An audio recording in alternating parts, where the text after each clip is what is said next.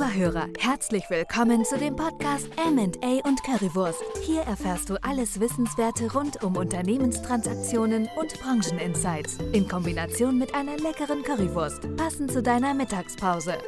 Ja, hallo, herzlich willkommen heute bei unserem Podcast M&A und Currywurst. Ähm, wir haben heute ein spannendes Thema, das uns des Öfteren auch in unserem Alltag begegnet. Ähm, und zwar lautet das rechtliche Begleitung im M&A-Prozess ähm, Spezialist versus Generalist. Genau, und da haben wir heute auch einen ganz besonderen Gast äh, bei uns in unserer, äh, in unserer Show. Ähm, Dr. Christoph A. von der, von der Rechtsanwaltskanzlei Advent Beiten. Äh, lieber Christoph, vielen Dank, dass du heute da bist. Und äh, wir würden auch direkt mit der ersten Frage schon mal einsteigen. Ähm, wie kommt man überhaupt dazu, äh, Anwalt zu werden und äh, sich dann auch noch auf den Bereich MA zu spezialisieren? Ja, vielen Dank, Marcel. Vielen Dank, Oliver, für die Einladung. Ich freue mich sehr, heute hier an eurem Podcast mitzuwirken zu diesem spannenden Thema. Äh, zu deiner Frage, Marcel. Ich habe mich in der Schule sehr immer für Geisteswissenschaften interessiert, logisch-abstraktes Denken und auf der anderen Seite aber auch für wirtschaftliche Zusammenhänge.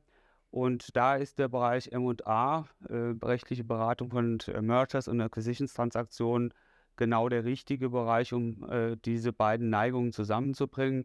Äh, man hat die Aufgabe, dort äh, wirtschaftlich relevante Sachverhalte ähm, in juristisches Regelwerk umzusetzen.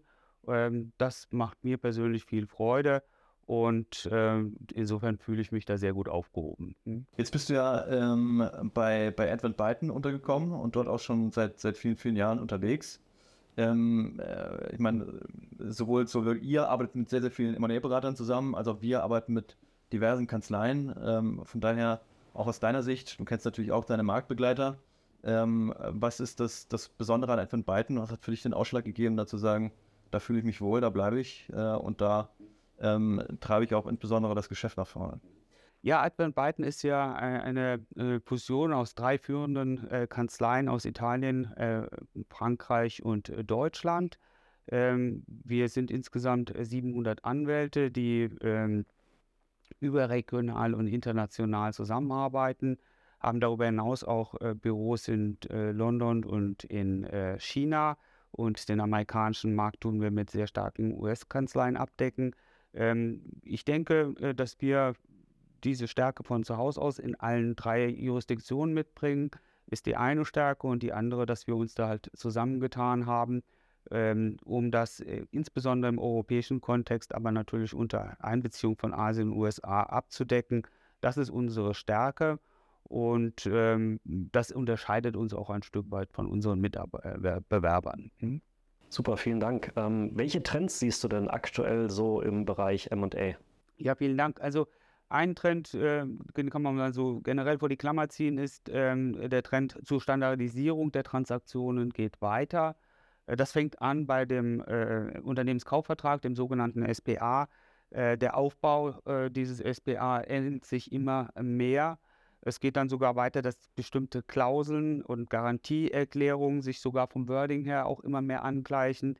Steuerklauseln werden teilweise äh, identisch verwendet in Transaktionen also dass wir äh, auf der Transaktionsseite eine äh, Standardisierungs, ähm, äh, zunehmende Standardisierung sehen, aber auch ähm, was das drumherum anbetrifft, zum Beispiel der Aufbau des elektronischen Datenraums, wie die, man hier vorgeht, wie man aufbaut, wie man ihn organisiert. Auch das äh, vereinheitlicht sich immer mehr.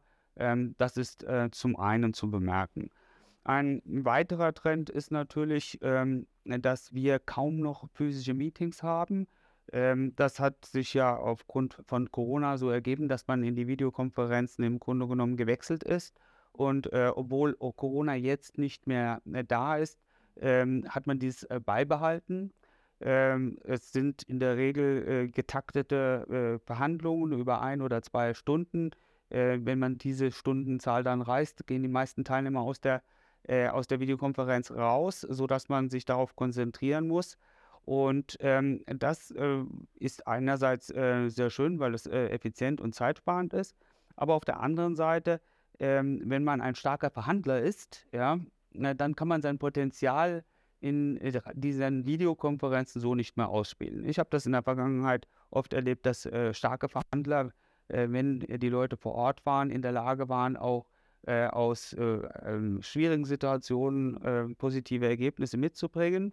Und ähm, da äh, sind diesen Leuten nun im Grunde genommen äh, Grenzen gesetzt, sodass ich immer nur empfehlen kann, wenn man in einer schwierigen Verhandlungslage ist, hat aber gute Leute dabei, äh, dass man doch die Gegenseite dann zu bringen sollte, sich zu einem physischen Meeting, das unlimitiert ist, äh, zu treffen, um die Sache dann auch äh, abschließend zu verhandeln. Das ist jedenfalls meine, äh, meine Empfehlung dazu, zu diesem Trend.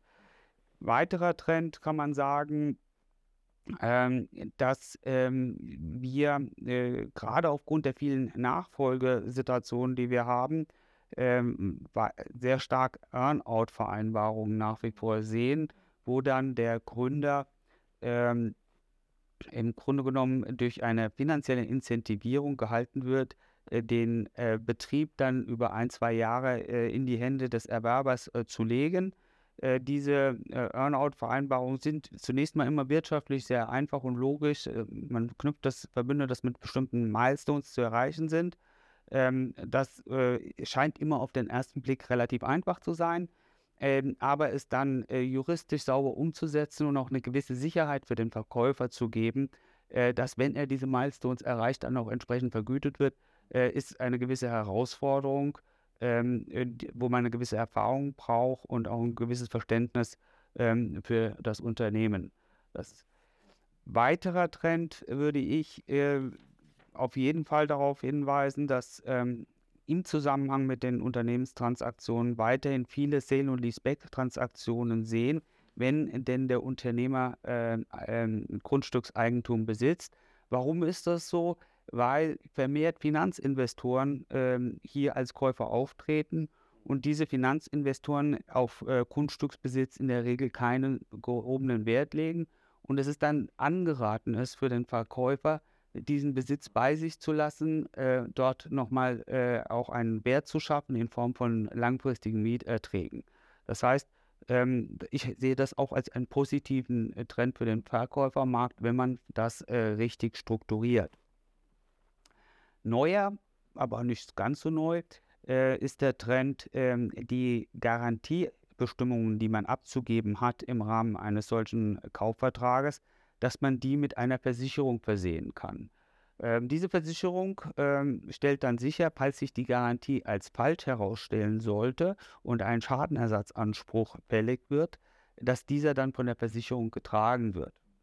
Ähm, das hört sich auf den ersten Blick äh, relativ konstruiert an, äh, hat aber äh, starken Einzug gehalten in den Transaktionsprozess innerhalb der letzten fünf Jahre auch wenn es teuer ist, schafft es doch in manchen Situationen, die schwierig sind, eine äh, relative Befriedung ähm, der beiden Parteien und äh, führt zu kann zur Transaktionserleichterung führen. Also insbesondere, äh, wenn größere Probleme da sind, die die, die Versicherung bereit ist abzusichern. Also der äh, sogenannte W&I, Warranty and Indemnity Versicherung, ist ein weiterer äh, Trend, den wir hier sehen. Also, ich, was ich das Spannende finde, also im Grunde könnte ich zu jedem Punkt, könnte man ein bisschen einsteigen. Äh, äh, also das, das Spannende für mich ist, dass es ja alles wahnsinnig spezifische Themen sind, bei denen es sich lohnt, äh, auf der äh, Höhe des aktuellen Geschehens zu sein und die auch wichtig sind im Rahmen von so einem Transaktionsprozess, um der Gegenseite, die ja häufig dann doch professionelle Investoren sind, sei es jetzt Finanzinvestoren oder sei es ein größeres Unternehmen, das ihr zukauft, ähm, die mit entsprechender Begleitung auch unterwegs sind, um denen adäquat begegnen zu können. Weil ein Problem entsteht für uns in Transaktionen natürlich immer dann, äh, wenn ein möglicher Erwerber genau mit so einem, also als Beispiel natürlich äh, einer W&I-Versicherung oder einem, wie wir das als Berater wissen, Standard-Garantievertrag oder Garantiekatalog im Grunde kommt ähm, und die Empfängerpartei damit im Grunde überfordert ist ähm, und gar nicht weiß, wie sie damit umzugehen hat. Und dann haben wir natürlich ähm, ein erhebliches Transaktionsrisiko, die Transaktionssicherheit geht runter. Ähm, weswegen auch um, um auf unsere Ursprungsthematik ja, da, da zu kommen, Generalist oder Spezia Spezialist ist natürlich in gewissen Situationen für uns wahnsinnig wichtig ist. Ähm, und nicht nur für uns, sondern am Ende für den veräußernden Gesellschafter oder wer auch immer ähm, gedenkt, dort eine Transaktion zu vollziehen, ähm, äh, ja, das einfach eine Transaktionssicherheit gewährleistet. Auf jeden Fall, auf jeden Fall. Man muss die Standards kennen. Ja, äh, weil auf sie tun, tun die Käufer immer wieder referieren.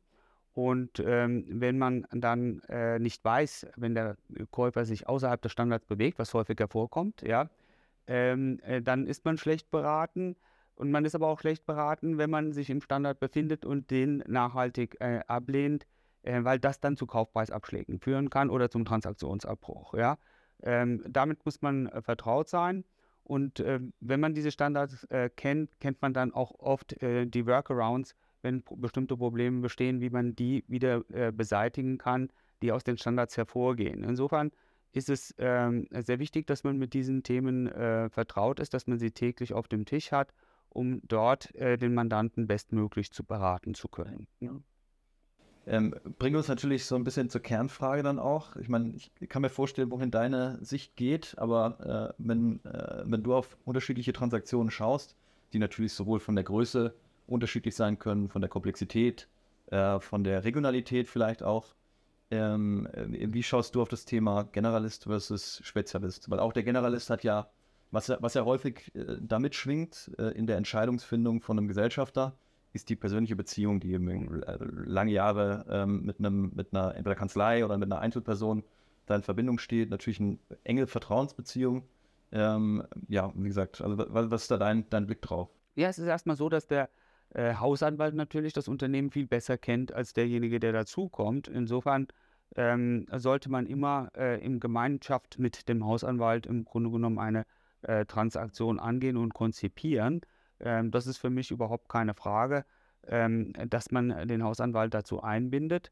Ähm, dann die Frage, ob es dann äh, der Hausanwalt äh, macht oder der äh, Spezialist, hängt natürlich dann von der Qualifikation des Hausanwaltes ab. Wenn der Hausanwalt ähm, schon eine höhere Flughöhe hat und äh, des Öfteren ähm, mit äh, solchen gesellschaftsrechtlichen Tatbeständen zu tun hatte, dann kann es unter Umständen sein, dass man das bei dem Hausanwalt äh, auch belassen kann. Oft sehen wir es allerdings so, ähm, dass der Hausanwalt in den spezifischen äh, operativen Dingen des Unternehmens vermehrt eingebunden war. Das ist Arbeitsrecht, äh, das ist äh, Grundstücksrecht, das ist ähm, Digitalisierungsthemen, IT-Themen, aber nicht ähm, das äh, übergreifende Gesellschaftsrecht äh, dort ähm, bearbeitet hat. Und dann ist man schon äh, sehr gut angeraten, wenn man äh, nicht auf diesen arbeitsrechtlich vorbildeten äh, Anwalt zurückgreift, sondern den Gesellschaftsrechtler nimmt, um dort äh, auch äh, auf Augenhöhe mit den Anwälten äh, des Käufers sprechen zu können. Ich denke auch gerade diese Aufgabenteilung ähm, im Rahmen des Prozesses ist, ist super wichtig. Ähm, auch um auf einer, auf einer also wenn, wenn ein Hausanwalt genauso wie der Spezialist in einem Prozess ist, auf juristischer Ebene auch abzuholen und die, auf die Problemstellung hinzuweisen oder Themen grundsätzlich, die im Rahmen von so einer Transaktion potenziell anfallen, ist wahnsinnig hilfreich. Richtig, ja. Ähm, äh, was, wir, was wir auch schon mal gesehen haben, das auch so ein bisschen am, an der Art des Käufers hängt. Ähm, äh, sodass natürlich, ähm, also es ist ja so ein bisschen äh, War Story, die man immer irgendwie hat. Ähm, so, wenn, wenn jemand auf der Gegenseite ist, der, der seines Zeigens natürlich irgendwie vielleicht ein, äh, ein Soziusanwalt oder, oder äh, ja, eben eine, eine, kleinere Kanzlei mit reinnimmt, die eben vielleicht Gesellschaftsrecht als Überthema begleitet und nicht MA, dann war es dann auch schon mal irgendwie ähm, hilfreich, dass man vielleicht nur den Hausanwalt drin hatte, weil es die Transaktion eben möglich gemacht hat. Mhm, mhm. Aber das sind so, das sind so Sonderfälle, die einem mhm. irgendwie mal begegnen. Ja. Aber wie überall ja, gehört es dann trotzdem zur Normalität, auch der ja. Sonderfall. Ja.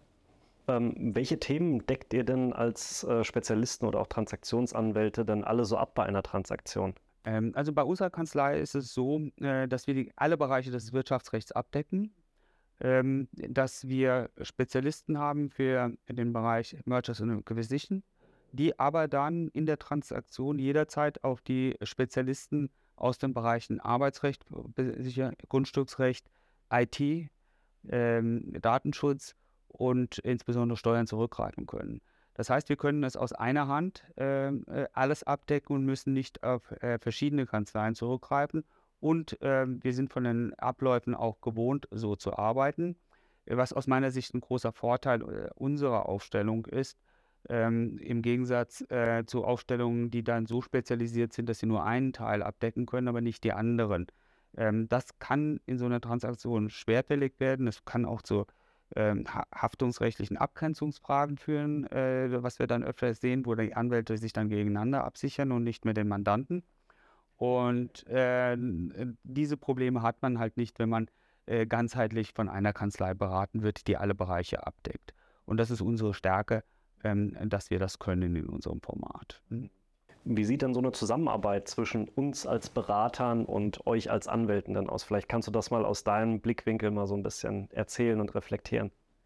Also wir sind äh, darauf angewiesen, äh, auf eine leistungsstarke Corporate Finance ähm, ähm, äh, oder Beratung, äh, die im Grunde genommen die ganzen Daten äh, aggregiert und ähm, in dem Datenraum dann letzten Endes dafür sorgt, dass sie dort wohl aufbereitet zur Verfügung gestellt werden die andererseits den Unternehmensverkaufsprozess äh, so strukturiert, dass die einzelnen Stufen sauber eingehalten werden und äh, wenn möglich, wenn mehrere Bieter sind, dass die auf äh, gleicher Höhe laufen und nicht unterschiedlich laufen und dass die Kommunikationskanäle äh, äh sauber verlaufen, sodass wir dann trennscharf auf, äh, aufsetzen können auf den Prozessteil, wo es dann um den Anteilskaufvertrag geht, wo wir dann unseren Vertragsentwurf ähm, da draufsetzen und von dort an dann mehr und mehr die Verhandlungen übernehmen. Das ist unsere Erfahrung, dass sie bis dahin ähm, äh, geführt werden von dem Corporate Finance Advisor,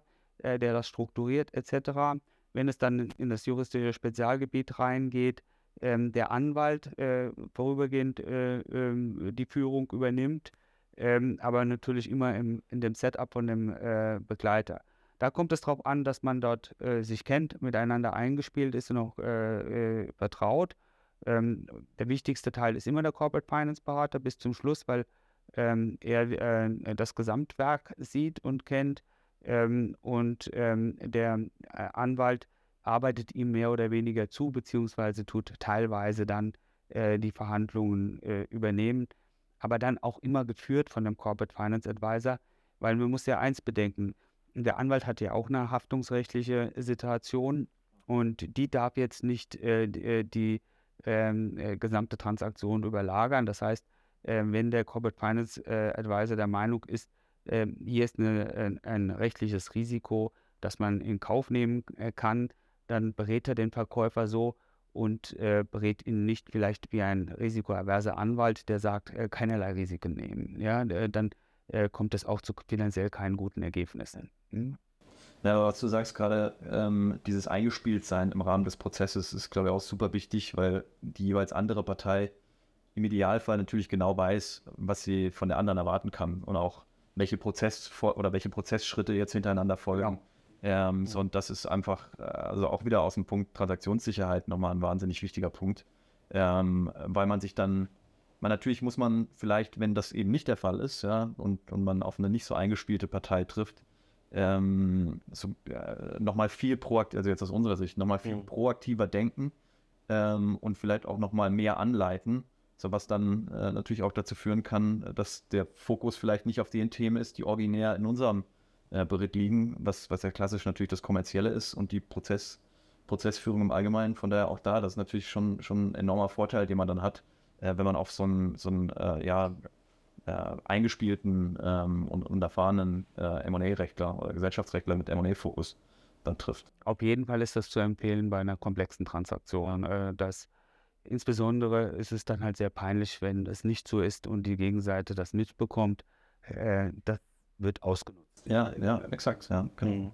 Wir, wir, haben ähm, äh, in der Vergangenheit auch schon die ein oder andere, das ein oder andere Thema besprochen, Marcel und ich im Rahmen unseres Podcasts äh, zum Thema äh, Fallstricke und was kann, was kann einem da so an äh, Unzulänglichkeiten passieren? Ähm, aus deiner Sicht, juristischen Sicht, Vertragsgestaltung, was sind so Themen, die du klassischerweise als, als äh, ja, Fallstricke bezeichnen würdest?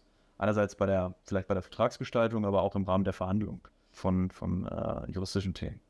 Gut, ein Fallstrick ist auf jeden Fall äh, dieses Thema Earnout, ja, ähm, dass das immer von allen gut gemeint ist, auch wirtschaftlich durchdacht ist ähm, aber äh, es am Ende des Tages juristisch nicht ausreichend ge äh, gegriffen ist, ähm, weil die, sowie äh, der Besitz an einem Unternehmen wechselt, auch die Interessenlagen wechselt und über die Monate und Jahre, die das dann geht, ähm, man sich doch ein gewisses Stück weit entfremdet und es dann auf das Kleingedruckte umso mehr ankommt. Das ist die, die Erfahrung, die ich dort immer wieder mache.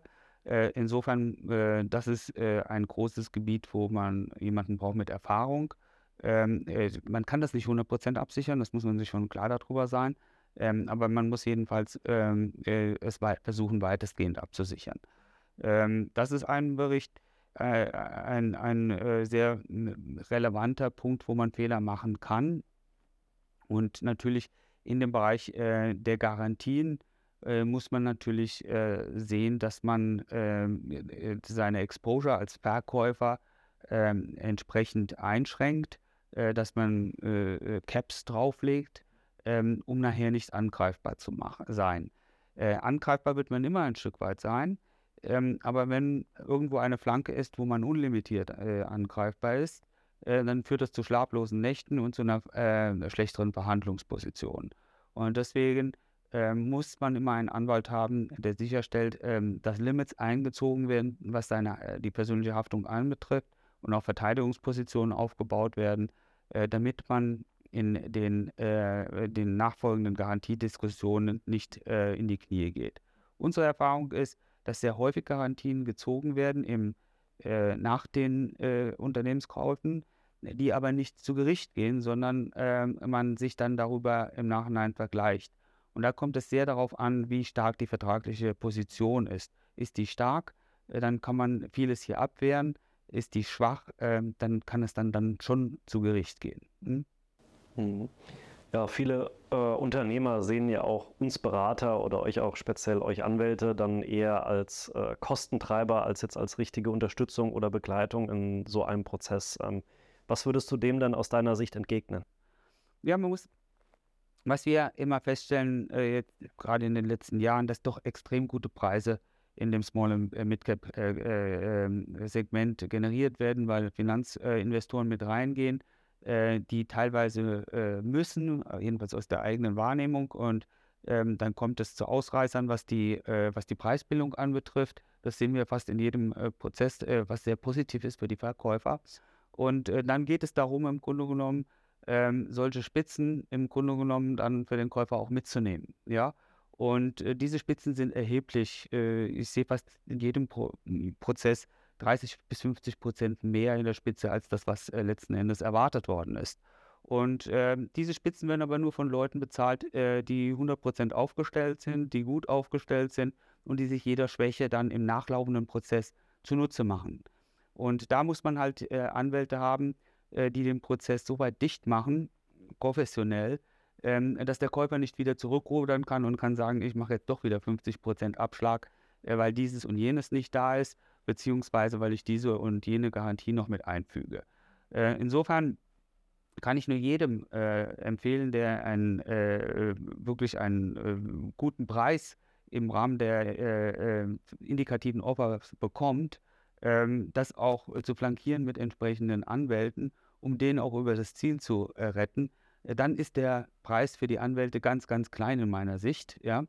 Ähm, wer keinen guten Preis bekommt, ähm, kann es auch meines Erachtens mit den normalen Anwälten, also mit äh, weniger äh, teuren Anwälten machen. Das ist zwar immer noch Risiko, aber er hat dann nicht so viel hinter die Brandmauer zu bringen wie jemand, ähm, der jetzt ähm, statt angenommen mal 8 Millionen auf einmal 15 Millionen Angebot auf dem Tisch hat. Ja, das sind dann 7 Millionen, äh, die, die, muss er einfach gut verteidigt äh, über die, ins Ziel bringen.